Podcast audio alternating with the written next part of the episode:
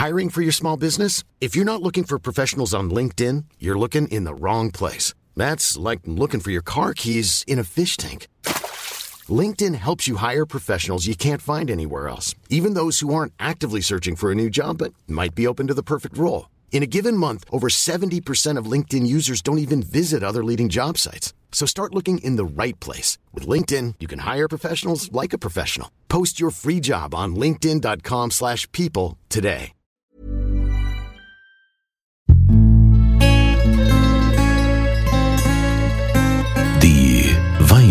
Weinwirtschaft.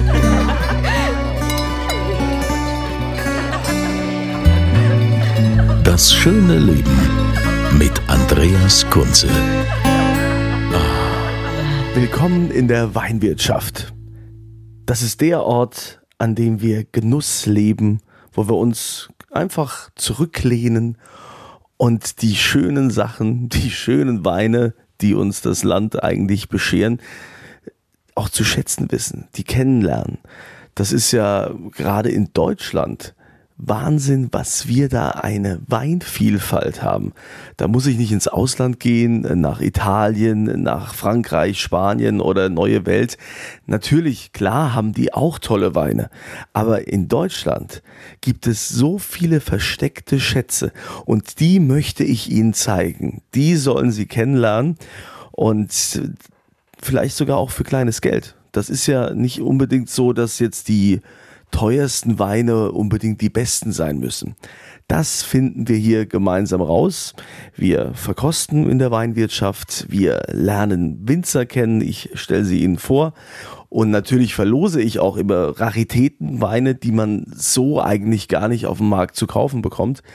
Und äh, am Ende habe ich dann auch immer noch einen Tipp und zwar von einer absoluten Weinexpertin, von der Christina Hilker, die uns so Fragen beantwortet wie, welchen Wein trinke ich denn zu einer Seezunge? Das kann ein roter sein, kann auch ein weißer sein. Ähm, sie wird es uns sagen am Ende. Und äh, wenn Sie jetzt schon mal sagen, ich will auf jeden Fall eine Weinrarität gewinnen, dann können Sie es gerne tun, indem Sie sich hier registrieren unter podcast.kunze.tv. Heute möchte ich Ihnen schon mal einen sensationellen Winzer vorstellen. Wir gehen in die Pfalz, beziehungsweise der Pfälzer nimmt jetzt hier Platz am Tisch in der Weinwirtschaft. Bei ihm stimmt dieses Motto vom Tellerwäscher zum Millionär. Er hat es wirklich geschafft, er hat ganz klein angefangen, hat seinen Traum gelebt und ist jetzt ganz oberart gekommen. Herzlich willkommen in der Weinwirtschaft, Markus Schneider aus Ellerstadt. Ja, du, schön, dass du gekommen bist. Was trinkst du am liebsten im Glas, so wenn man sich so zusammen unterhält, wenn man so am Tisch sitzt? Was ist so ein Alltagswein für dich? Ja, wenn ich einen Schluck Riesling im Glas habe, bin ich ein glücklicher Mann. Ähm, aber was, so Frage, ich krieg die hier aufgestellt, ja, und ich sage dann immer, ich bin Profi, das heißt, ich kann fast alles trinken.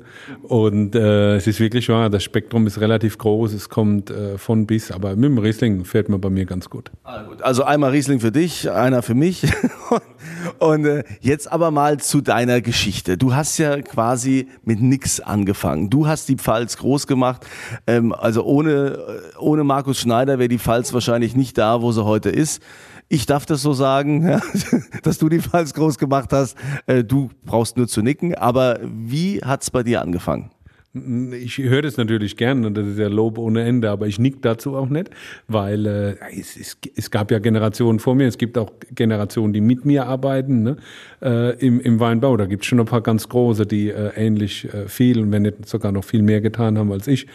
Aber ähm, ich denke, ich bin schon ein Faktor, warum ähm, die Pfalz im Gespräch ist. Ja, das kann man, glaube ich, nicht von, äh, das, das muss man bejahen und ähm, war aber nie meine Intention. Ne? Das, ich wollte einfach immer nur Wein machen, Spaß haben, davon leben können. Am Ende vom Tag nur Spaß haben und Wein machen, wenn die Familie da einfach hungert, ist auch nichts. Ja? Also wir wollten davon leben können und äh, die nächsten Schritte gehen und das, das hat funktioniert. Ja, wie hat denn jetzt alles angefangen? Du hast ja ein kleines Weingut äh, von, von, dein, von deinem Vater oder von den Eltern, das, das gab es ja schon. Äh, nee, es gab nie ein Weingut. Also ich bin wirklich der erste Schneider, der Wein produziert hat aus meinem Familienzweig. Ich habe ich bin nicht in einem Weingut groß geworden, sondern in, einem, in einer Obst- und Weinbaufamilie. Also meine Eltern haben Trauben produziert, die Trauben verkauft und haben Obst produziert, die Obst frisch verkauft. Davon hat die Familie gelebt. Wein hat, mein Vater hat auch nie Wein gemacht. Macht noch heute nicht. Das sagt er auch so. Äh, er trinken gern. Ja, aber heißt es dann, du musstest quasi komplett anfangen, dir erstmal einen Wingert kaufen oder war da von zu Hause irgendwas da? Also Weinberge waren da, aber das, was wir da damals gemacht haben, kannst du mit dem, was wir heute da auf die Beine stellen, nicht vergleichen. Das ist, äh, das ist eine komplett andere Galaxie. Ja, du wolltest immer schon Wein machen, du wolltest gucken, dass deine Familie durchkommt, dass du die durchbringst und dass du Spaß dabei hast. Aber wie, wie hast du das denn gemacht, dass du heute da bist, wo du bist? Wie, wie ging es denn los? Ich höre das immer, ich wollte schon immer Wein machen. Das steht auch überall. Das ist auch so das allgemeine, äh, die, die allgemeine Information draußen. Also wäre ich etwas sportlicher, drahtiger und hätte bessere Konditionen. Der FCK hätte mir damals einen Vertrag vorgelegt, hätte ich unterschrieben äh, und wäre Fußballer geworden. Das war mein großer Traum. Ne? Da, haben wir, da haben wir ja alle Glück, dass dieser Traum geplatzt ist. Ja, ja. Und wir jetzt tolle Weine von dir trinken dürfen. Aber nochmal zurück, wie fing es an? Also es fing so an, dass ich, äh, ich musste ein Berufspraktikum machen, äh, ein, ein Schulpraktikum machen damals. Äh, in der in der achten Klasse war es, glaube ich. Und dann hieß es so, jetzt geht er mal gucken, ne? Ich meine in der achten Klasse, ne? Ich war 14, ne?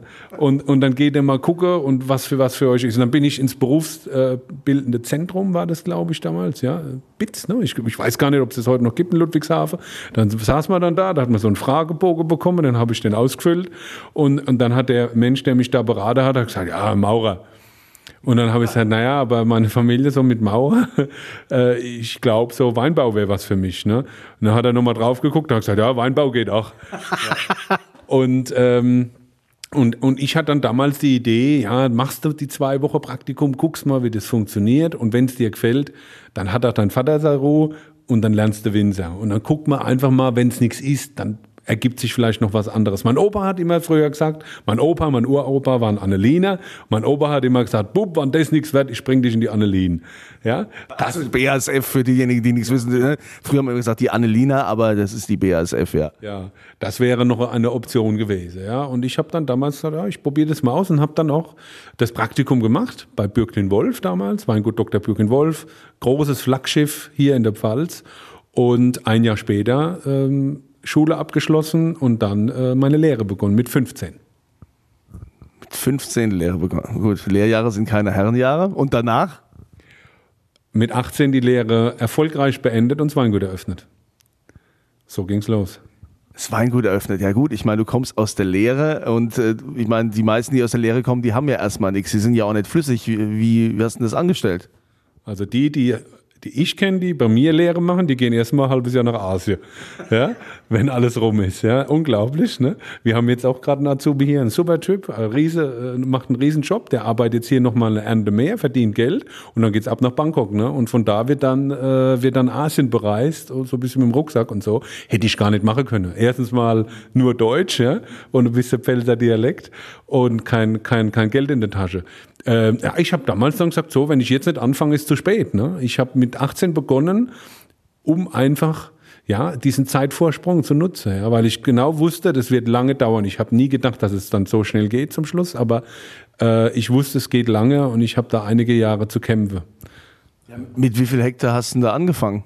Ja, also ich habe mit einem Hektar angefangen, sechs Weinberge und meine Eltern hatten damals äh, etwas gespart, ja. Also es war nicht so, dass da 100.000 auf dem Konto lagen. Es waren damals, ich meine mich zu erinnern, so 30.000 äh, äh, Mark, 15.000 Euro heute, ne? Und ähm, das haben meine Eltern mir damals gegeben als Stadtkapital. Also das war, mein Vater hat gesagt, ich investiere jetzt in meine Rente. Ich habe damals nicht gewusst, was er damit meint. Heute weiß ich es. okay, und dann ging es ja so langsam los, hast du dann deinen Wein gemacht. Und jetzt äh, war doch dann diese glückliche Fügung mit der Sansibar. Ja, das war natürlich, das war dann ein paar Jahre später, das war 2000 im Juni. Äh, ich war mit meinem Freund Thomas Hensel, auch Winzer, hier in Bad Dürkheim. Ähm, mit dem war ich Skilaufen ein paar Tage im Winter und dann haben wir, haben wir einen in der Gondel getroffen, der hat von der Sansibar erzählt. Er hat so eine Mütze aufgehabt und wir waren total fasziniert, weil ich konnte mir darunter überhaupt nichts vorstellen. Das ist nicht wie heute, ne? nimmst du dein äh, Smartphone aus der Tasche und guckst nach, was das jetzt ist genau. Ne? Damals, ne, Funk und Fernsehen, haben die darüber auch nicht so in diesem Maße berichtet. Und ähm, da habe ich zum Händler gesagt, du Tommy, das machen wir mal zwei da, fahren wir mal hoch auf Sylt und gucken uns den Laden an. Ne? Und äh, ich bin da quasi hängen geblieben, ja. Ja, aber jetzt, du musst es schon mal ein bisschen äh, detaillierter erzählen. Also ich meine, du sagst einfach, ich war dann da äh, auf Sansibar, äh, auf Sylt in der Sansibar und bin da hängen geblieben. Also man geht da ja nicht einfach hin und sagt, hier, ich bin Winzer, hier ist mein Wein und jetzt bring mich mal groß raus. Das habe ich eh noch nie gemacht. Ich sehe das aber immer wieder, dass das andere machen. Vielleicht klappt es bei irgendjemand, aber ich kann mir es fast nicht vorstellen, dass das funktioniert. Ne? Also ich habe das nie gemacht. Äh, wirklich wahr, also ganz, ganz detailliert. Ich habe damals 300 Mark eingesteckt, mehr hatte ich auch nicht. Ne? Und mit 300 Mark kommst du ja weit. Ne? Da kannst du eine Woche lang auf der Wurstmarkt gehen, ja, habe ich mir damals gedacht. Ähm, das reicht völlig aus. Ne? Sylt ist eine komplett andere Nummer. Ne? Ich hatte damals weder eine EC-Karte noch eine Kreditkarte, noch hatte ich irgendwo Kredit bei irgendjemandem, wo ich sage, gib mir mal was. Ne?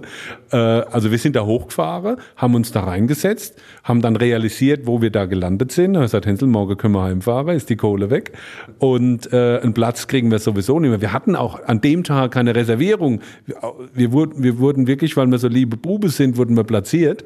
Äh, sonst hätten wir keine Chance gehabt. Wir waren nett und höflich und dann haben sie uns da hingesetzt, haben gesagt, wir sollen bestellen und sollen gucken, dass wir um 18 Uhr Land gewinnen. Dann kommt die, kommt die erste Abendbelegung. Ich habe das bis zu dem Zeitpunkt, gab es das in meinem Wortschatz nicht. Ne?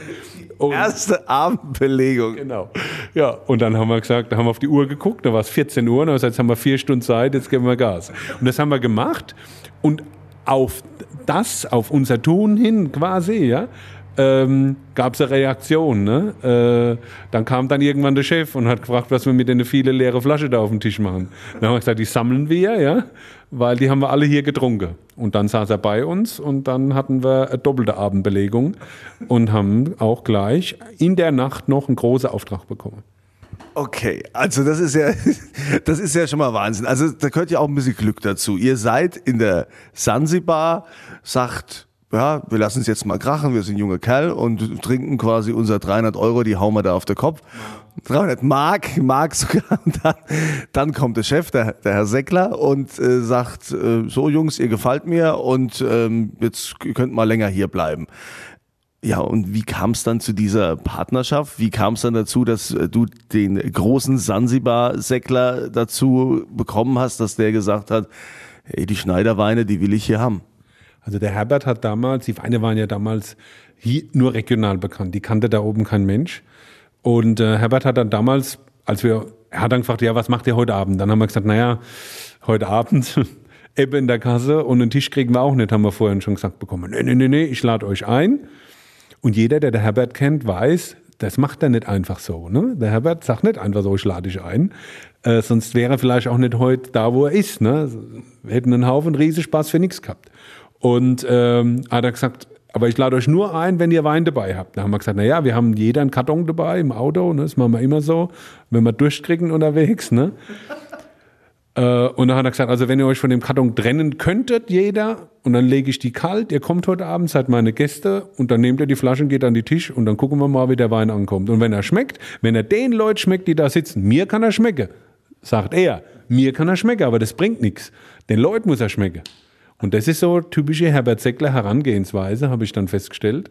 Wir sind dann wirklich abends, wir haben was gegessen und dann hat er uns die Flasche in die Hand gedrückt und dann sind wir darum gelaufen. dann haben wir hier und da eingeschenkt, ne? Leute, die ich teilweise nur aus dem Fernsehen kenne, ja, ja. Wir hatten die Hose voll beim einen oder anderen Tisch ne? und haben uns da aber schön durchgekämpft und äh, der Tenor war dann eigentlich danach, Herbert, das musst du kaufen, das ist lecker. So, und dann hat es der Herbert gekauft. Ja, und seitdem ist da ja auch eine, eine super Freundschaft entstanden und ihr macht ja nach wie vor ganz viel. Und durch die Sansibar ist ja dann auch äh, Schneider, ist ja auch die Bekanntheit da völlig in die Höhe geschossen. Ja, also der, der Stuart Pickett, ein sehr bekannter Weinjournalist, hat ein paar Jahre später geschrieben, als er die Story gehört hat und sich mit der Geschichte vom Weingut beschäftigt hat, hat er gesagt, dass das war das Kerosin, das der Rakete noch gefehlt hat. Also die Rakete stand quasi im Hof, aber ohne Sprit. Ne? Und äh, die Sansibar hat dann wirklich das gemacht. Sie hat, hat mich gefördert. Das heißt, Herbert hat auch sehr früh investiert in uns. Sprich, sehr früh schon gesagt, was er im nächsten Jahr haben will. Das ist für mich ein Invest, dass ich sicher planen kann mit einem gewissen Umsatz. Und ähm, hat unheimlich viel Flaschen aufgemacht und hat gesagt, probier das, probier das, hast du das schon? Ich habe die größten Weine in meinem Leben, habe ich unter anderem dort getrunken, ja, weil er unbedingt wollte, dass ich es trinke. Open your mind, ne? Also es hat bei mir wirklich Tore aufgestoßen im Kopf, ne? Und auch so, wie er mit Menschen umgeht. Ich habe mir da immer was abgeguckt. Und bis zum heutigen Tag, das sind jetzt über 20 Jahre, äh, oder fast 20, nee, sind fast 20 Jahre, wo wir zusammenarbeiten. Wir haben nicht einmal diskutiert. Ich habe nicht einmal mit irgendwie wegen einer Rechnung oder wegen irgendwas darum machen müssen. Und umgedreht auch nicht. Er ist immer glücklich für das, was er bekommt und ich bin glücklich für das, was ich bekomme. Das ist äh, so ist perfekt, schönes Leben. Vor allen Dingen ist das natürlich eine tolle Fügung. Und äh, du bist ja auch bekannt äh, für die Namen der Weine, ne? Also Ursprung, Blackprint, Kai Tui. Ähm, warum du warst ja, glaube ich, so der Erste, der damit angefangen hat, wo man gesagt hat, dieses, dieses Labeling, dass man der, den Weinen jetzt nicht unbedingt äh, die Lage rausstellt, sondern dass man den Namen gibt, das äh, war ja neu.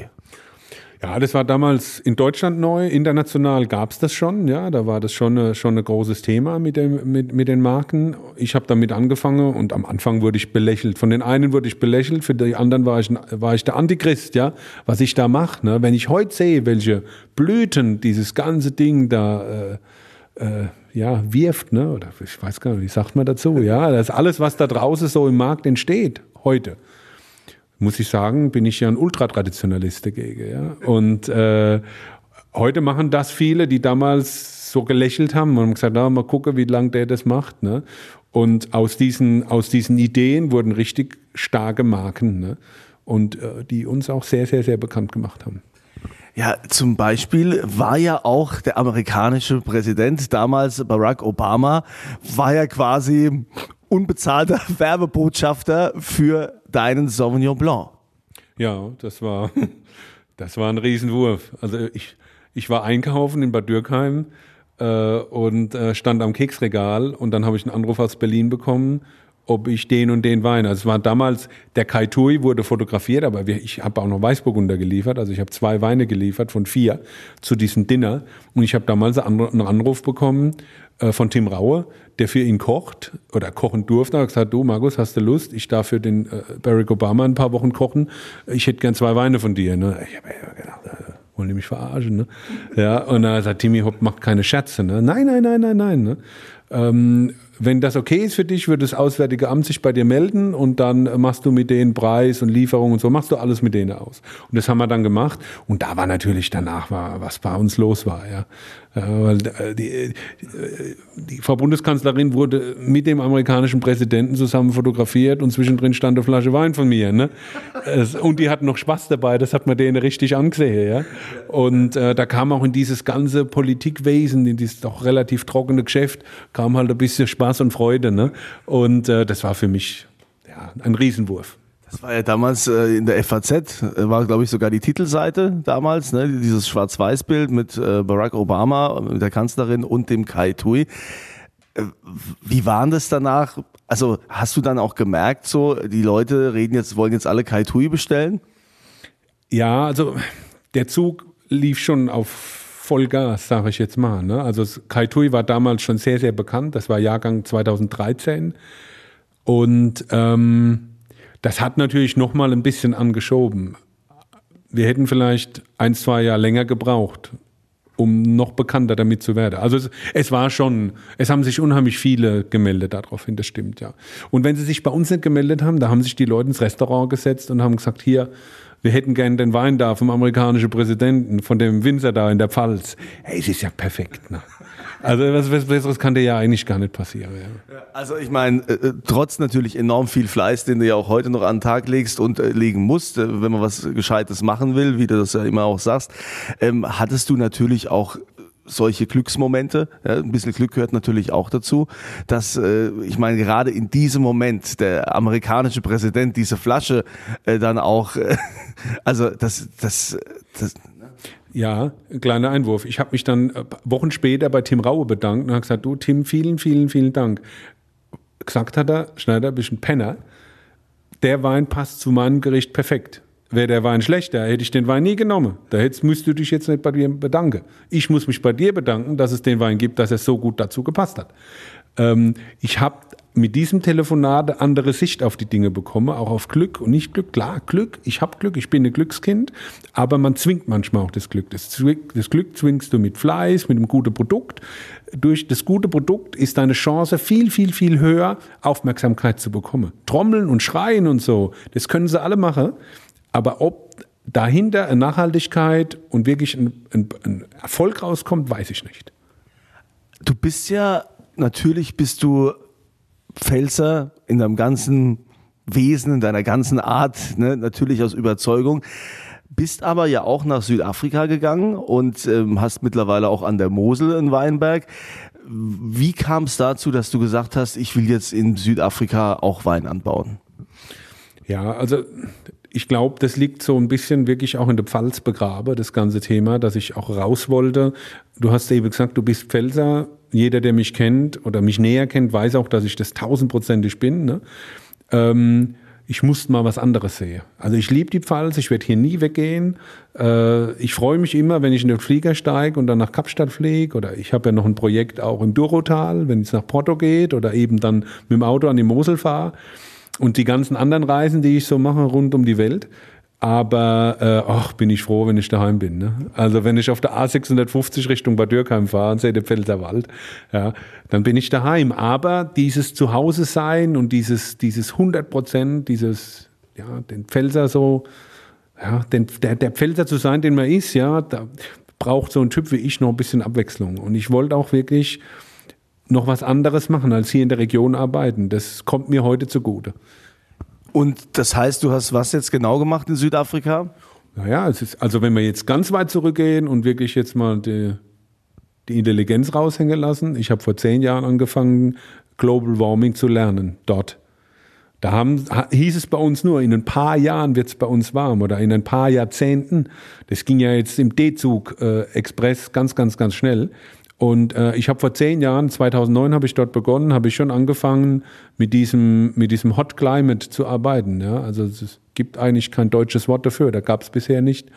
Und ähm, habe da Weinbau auf der Südhalbkugel kennengelernt unter Voraussetzungen, die so langsam auch nach Deutschland kriechen ne? oder in Europa schon, schon angekommen sind in verschiedenen Ecken. Und da hast du ja ähm, hauptsächlich Rotwein, aber auch Weißwein. Ja, wir haben äh, ganz alte Chenin Blanc Pflanzung da, äh, Buschwein, das heißt, äh, die Stöcke sind sehr alt und sie sind nur einen Meter hoch, haben wenig Frucht und haben sehr ja, kleines äh, Laubwerk, das heißt, die Pflanze muss, kommt mit relativ wenig Wasser aus und äh, sind auch nur 2200 Reben pro Hektar gepflanzt im Karree, anders als bei uns. Bei uns sagt man, naja, die Drahtrahmenerziehung sieht so ein bisschen aus wie Soldaten. Ähm, das ist auch gut, das funktioniert auch nach wie vor noch, aber ich denke, wenn es noch trockener wird, müssen wir uns da auch vielleicht ein bisschen umstellen. Und, äh, und dann haben wir eben in Südafrika noch Rot und arbeiten da mit sechs verschiedenen Rebsorten, ja, die wir nacheinander ernten.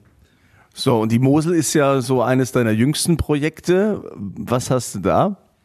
Die Mosel war zu meiner Lehrzeit so ein bisschen der, der Kühlschrank, wenn man so will. Ja. Äh, ist ja heute immer noch die kühlste Region in Deutschland, wo man äh, Wein im großen Stil produziert. Ja, es gibt ja einen Weinberg in Hamburg und in Berlin, aber wenn wir jetzt richtig in der traditionellen Weingegend bleiben und dann ist die Mosel die kühlste Region. Und da habe ich einen Weinberg gekauft vor zwei Jahren, 5,8 ähm, Hektar, eine kleine Monopolparzelle, die auch umschlossen ist. In der Parzelle selbst äh, haben jetzt die Jungs, mit denen ich das zusammen mache, äh, Winzer, ganz enge Freunde von mir und Winzer an der Mosel, die bewirtschaften den Weinberg. Die haben jetzt eine Schafherde da reingesetzt. Der Weinberg wird biodynamisch bewirtschaftet, weil es da auch perfekt, ich sage das Wort perfekt hundertmal jetzt schon, aber weil das, das, dieser Platz ist dafür absolut top da können wir das machen. Und da sitzt Riesling und da machen wir wirklich nach altem Moselmuster, gibt es ein Riesling-Kabinett und ein Riesling-Spätlaser. Und das Ganze ist in Leiven? Das Ganze ist in Leiven, im Josefsberg. Und äh, hätte mir das einer vor 20 Jahren gesagt, hätte ich gesagt, oh, voll oldschool, ne? Ah, das ist total sexy, ne? Was, äh, apropos voll oldschool. Gehst du tatsächlich jetzt auch so langsam zu den Wurzeln zurück und äh, machst wieder eher Oldschool-Weine? Wie, wie ist denn jetzt Markus Schneider 2.0? Ich meine, du hast ja hier ein riesen Kältehaus gebaut, du hast ja also äh, ein, ein, ein Wahnsinnsanwesen hier. Ähm, wie wirst du jetzt in Zukunft deine Weine weiter ausbauen? Naja, ich mache die ja oldschool, schon immer. Man hat nur immer gesagt, sie sind sehr modern, weil sie frisch sind, klar sind, ich, ich höre das gern und sehr oft. Und ich freue mich immer, wenn ich es höre, wenn, wenn ein Journalist oder jemand, der die Weine charakterisiert, schreibt oder sagt, wie ein Gebirgsbach. Also diese Klarheit, die habe ich gelernt, wirklich von klein auf bei meiner Ausbildung. Und genau so habe ich dieses Konzept weiter verfolgt, vielleicht auch ein bisschen modernisiert und entwickelt. Aber wir arbeiten sehr, sehr traditionell. Es glaubt man nicht, wenn man das alles sieht, aber das ist so. Wir haben eine Presse, wir haben einen Filter, wir haben Edelstahltanks, wir haben einen riesen Holzfasskeller und da drin arbeiten wir, rot wie weiß, super traditionell und ich muss sagen, dieses ganze moderne, also ich bin jetzt kein Ultratraditionalist, der alles Moderne verteufelt, das mag ich nicht. Ich setze mich mit allem auseinander, aber im Endeffekt gibt es keine 20 Wege, Wein zu produzieren. Es gibt ein oder zwei und da musst du halt dann dein Richtige nehmen und dann musst du halt hinterher sein. Weil alles andere, ich höre das ja ständig, ja, wie machst du das? Ich habe mir überlegt, ich könnte so. Totale Blödsinn, alles Theorie. Wir sind Praktiker und wir müssen äh, praktisch arbeiten. Was ist denn so in Zukunft noch geplant jetzt bei dir? Ich meine, wenn man eigentlich schon alles erreicht hat, so wie du, ja, was, was soll es denn da noch geben? Ich habe es gerade gestern gesagt. Ich würde gern mal am, am Rheinfall auf Boot und dann fahre wirklich hier bis, bis nach Köln. Äh, ich werde immer gefragt, was sind deine Träume noch? Ne? Es ist wirklich so ein Blödsinn, ne? mal da rein zu befahren. Äh, nicht mit dem äh, Kreuzflussschifffahrt oder so, sondern wirklich hier drei Männer auf einem Boot. Ne? So wie damals Heinz Erhardt, äh, coolen Kampf und wir waren, wir waren da noch dabei, ja. Ja, das ist so ein Ding, ja, das, damit holst du mich in einem Ofen vor. Ne? Ansonsten, du hast jetzt bestimmt gedacht, was gibt's beruflich noch? Weißt du, nach der, nach der Sache, was wir hier gemacht haben oder immer, was wir hier machen, ne, in der Pfalz, plus die drei Destinationen, ja, es ist, also ich habe jetzt gerade vor kurzem ein Interview geben äh, dürfen, wo es dann hieß, was ist der Plan für die Zukunft, werde ich ständig gefragt. Ich habe so viel erreicht jetzt in 25 Jahren, dass ich gern da bleiben würde, wo ich heute bin. Äh, Luftschlösser ist, über, ist überhaupt nicht mein Ding. Also ich bin so glücklich, Vielleicht noch ein kleiner Weinberg in der Champagne. Gerade so, dass es reicht zum selber trinken. So 700, 800 Flaschen, das wird absolut reichen. Zum selber trinken. Großartig. Also Markus Schneider, das Original hier in LA. Ich weiß es gar nicht, so wie du guckst. Das, das glaube ich dir, dass ihr das dann selbst trinkt. Ähm, ja klar. Wie ist es? Hast du einen hohen Eigenverbrauch so generell? Ja. ja, gut. Aber ich glaube, man kann ja etwas, äh, kann ja nur ein tolles Produkt auch vertreiben, wenn man das selbst liebt und auch selbst äh, diese, diese Lebensweise, ja, das, das spürt man doch einfach bei dir und deinen Wein. Also wir haben jetzt die Pfalz als Headquarter sozusagen. Dann haben wir Südafrika, die Mosel und dann Portugal hast du noch. Also im Dorotal, da bin ich mit meinem, äh, also Mentor, er mag es nicht, wenn ich ihn so nenne, aber es ist definitiv der Fall. Äh, mein Mentor und einer meiner engsten Freunde ist Dirk Nieport, der große Weinmacher in Portugal. Und äh, mit Dirk ähm, habe ich jetzt dort ein Tawny produziert, ganz oldschool, 20 Jahre im Fass. Jetzt kommt es raus. Du brauchst viel Geduld und Nerven. Ne? Äh, und wir haben einen Rotwein, einen Rotwein von einer sehr hochgelegenen, ganz alten ähm, äh, Rebterrasse überm Durotal. 400 Meter hoch auf Schiefer, über 80 Jahre alte Reben. Da haben wir jetzt einen Wein gemacht, kommt jetzt alles in den nächsten Wochen äh, hier bei uns ins Programm. Aber es sind ganz kleine Mengen, jede Flasche ist nummeriert, äh, wie, wie alle Produkte aus der ganzen Kollektionslinie, die jetzt nicht in der Pfalz produziert worden sind. Markus Schneider, der Superstar unter den deutschen Winzern, ne, hier aus der Pfalz, aus Ellerstadt. Also es lohnt sich auf jeden Fall hier auch mal vorbeizukommen ne, in die Vinothek. Da kann man dann auch alle Weine durchprobieren. Äh, auch Südafrika natürlich und äh, Portugal, wenn es jetzt äh, gleich rauskommt, sowie auch die Mosel. Was ist bei der Mosel äh, bisher so, was ist da rausgekommen, wo du sagst, das macht's einzigartig? Ja, also die Leichtigkeit. Äh, leider, was heißt leider? Die Leute, die müssen es wieder kennenlernen. Es ist so ein bisschen vergessen worden. Ein, Riesling mit Restsüße und hoher Säure. ähm, bei einem Alkoholgehalt zwischen 7,5 und 8. Die Leichtigkeit, die Präzision, diese Feinheit, die da an der Mosel zu produzieren ist, das ist unschlagbar. Ne? Wir reden alle von Asia-Küche. Ne? Jeder von uns isst gern so eine Asia-Bowl oder Sushi oder Wonton, was auch immer. Ich, ich liebe das. Ja? Oft werden die falschen Weine dazu getrunken. Die Weine sind dazu, die passen wie die Faust aufs Auge. Also direkt noch ein Tipp vom Chef. Lieber Markus, vielen Dank ähm, für deine Zeit. Äh, schön, dass äh, wir dieses Gespräch führen konnten, weil ähm, es ist ja einfach mal äh, schön auch für die, die schon jahrelang deinen Wein trinken, einfach auch mal zu wissen, wer, wer ist der Macher, wie tickt der und äh, vor allen Dingen, dass er halt so authentisch ist. Ne? Das, also ich glaube, keiner spiegelt so viel Authentizität wieder wie du. Und als kleine Erinnerung für alle hast du ja auch noch was mitgebracht, was wir hier verlosen werden.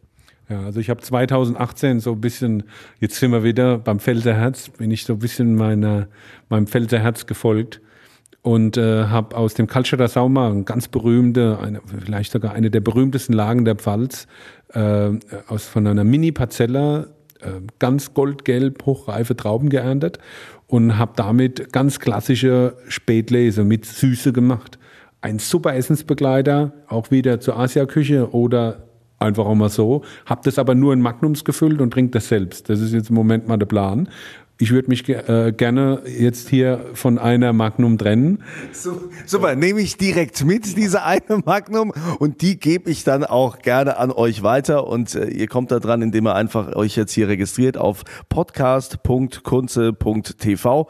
Und jetzt darf ich euch meine Weinexpertin vorstellen, Christina Hilker, die Frau meines Vertrauens, wenn es um Wein geht, weil die Christina, die kennt sich bestens aus. Sie hat, glaube ich, schon alles probiert auf dieser Welt, was es zu probieren gibt. Du bist ja gelernte Sommelier und hast ja auch in deiner Karriere jede Menge Preise abgestaubt. Mein Thema ist das Thema Wein und ich bin Sommeliere. Ich bin ausgebildete Sommeliere. Bei der IHK Koblenz habe ich das gemacht, die Ausbildung. Habe lange Jahre in der Top-Gastronomie gearbeitet als Sommelier und habe mich 2006 dann selbstständig gemacht. Und das heißt, ähm, für diejenigen, die sich jetzt fragen, ja, wann wird denn die Christina jetzt hier irgendwo mit ihrem Weinwissen, wann wird die zu Rate gezogen? Ähm, ja, 2006 habe ich mich selbstständig gemacht, ähm, bin nach wie vor in der Weinbranche tätig, bin Gesellschafterin einer Agentur, die in Köln sitzt, Sommelier Consult. Und wir beraten Firmen, wir beraten Weingüter, wir machen große Veranstaltungen rund um das Thema Wein. Ich schreibe noch ein bisschen, äh, ich unterrichte auch, was das Thema Wein angeht. Ja, es ist ein großer Flickenteppich von allem etwas. Und wir wollen von deinem Wissen natürlich profitieren und wollen natürlich auch ein bisschen was lernen, weil natürlich ist es so für uns äh, Genießer oder auch, sagen wir mal, Otto Normalverbraucher will ich einfach mal sagen, weil wir haben das ja nicht gelernt. Bei, bei dir ist das ja das Alltagsgeschäft. Wir wollen einfach ähm, so einfache Fragen beantwortet haben. Zum Beispiel jetzt ähm, ähm, zum Fisch. Da kann man ja mal auch einen Rotwein trinken, man kann auch einen Rosé dazu trinken. Aber die meisten lieben ja einen Weißwein dazu. Also ich persönlich trinke gerne Weißwein zu einem Fisch. Und nehmen wir mal an, ich habe zu Hause so schöne Schollenfilets gebraten, mache mir dazu einen leckeren Spinat, paar Kartoffelchen. Welchen, nehmen wir mal den deutschen, ich bin ja Fan von den deutschen Weinen. Welchen deutschen Weißwein würdest du dazu empfehlen? Ja, Weißwein zum Fisch ist natürlich klassisch und ähm, ich liebe ja Riesling. Also meine erste Idee wäre natürlich sofort der Riesling. Aber es gibt immer wieder Weintrinker, die haben Probleme mit der Säure. Die sagen, hm, Säure und Riesling hat natürlich Säure, was ich wunderschön finde, ist nicht so mein Ding. Deswegen entweder Riesling und wenn man einem kein Riesling trinken möchte, dann würde ich auf einen Weiß- oder Grauburgunder zurückgreifen. Aber eher was Frisches, also nicht zu kräftig. Also so ein gereifter Riesling auf gar keinen Fall, sondern was Frisches und dann aber auch trocken. Also der Riesling darf durchaus auch schon etwas gereift sein, sollte trocken sein in der Kombination. Der Weiß- oder Grauburgunder, wenn ich leicht sage, meine ich, dass der zum Beispiel keinen Einfluss vom kleinen Holzfass hat. Das heißt Stahltankausbau vielleicht im großen Holzfass ausgebaut, weil dann kommen Nuancen dazu, die wären mir jetzt persönlich zu dieser Kombination zu kräftig. Und das heißt also Grauburgunder, Weißburgunder, Riesling und das ohne Holz ausgebaut, okay, und den kriegen wir genauso beim Winzer wie auch im Supermarkt. Absolut. Und was auch toll ist, ich war jetzt am Bodensee unterwegs, gerade zum Fisch, so ein wunderschöner Müller-Thurgau, passt auch wunderbar. Ist denn Müller-Thurgau jetzt wieder so im Kommen? Also, weil, also ich habe ja noch das mitgekriegt, wo es immer so, oh, Müller-Thurgau, kommen wir doch damit, ne? das ist doch Plörre.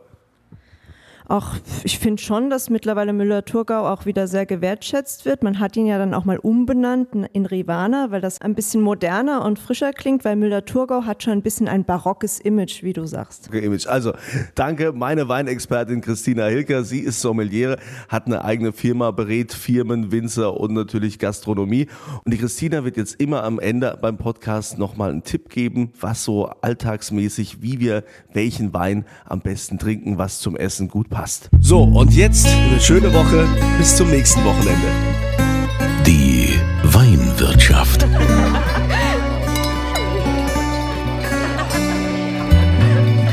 Das schöne Leben mit Andreas Kunze.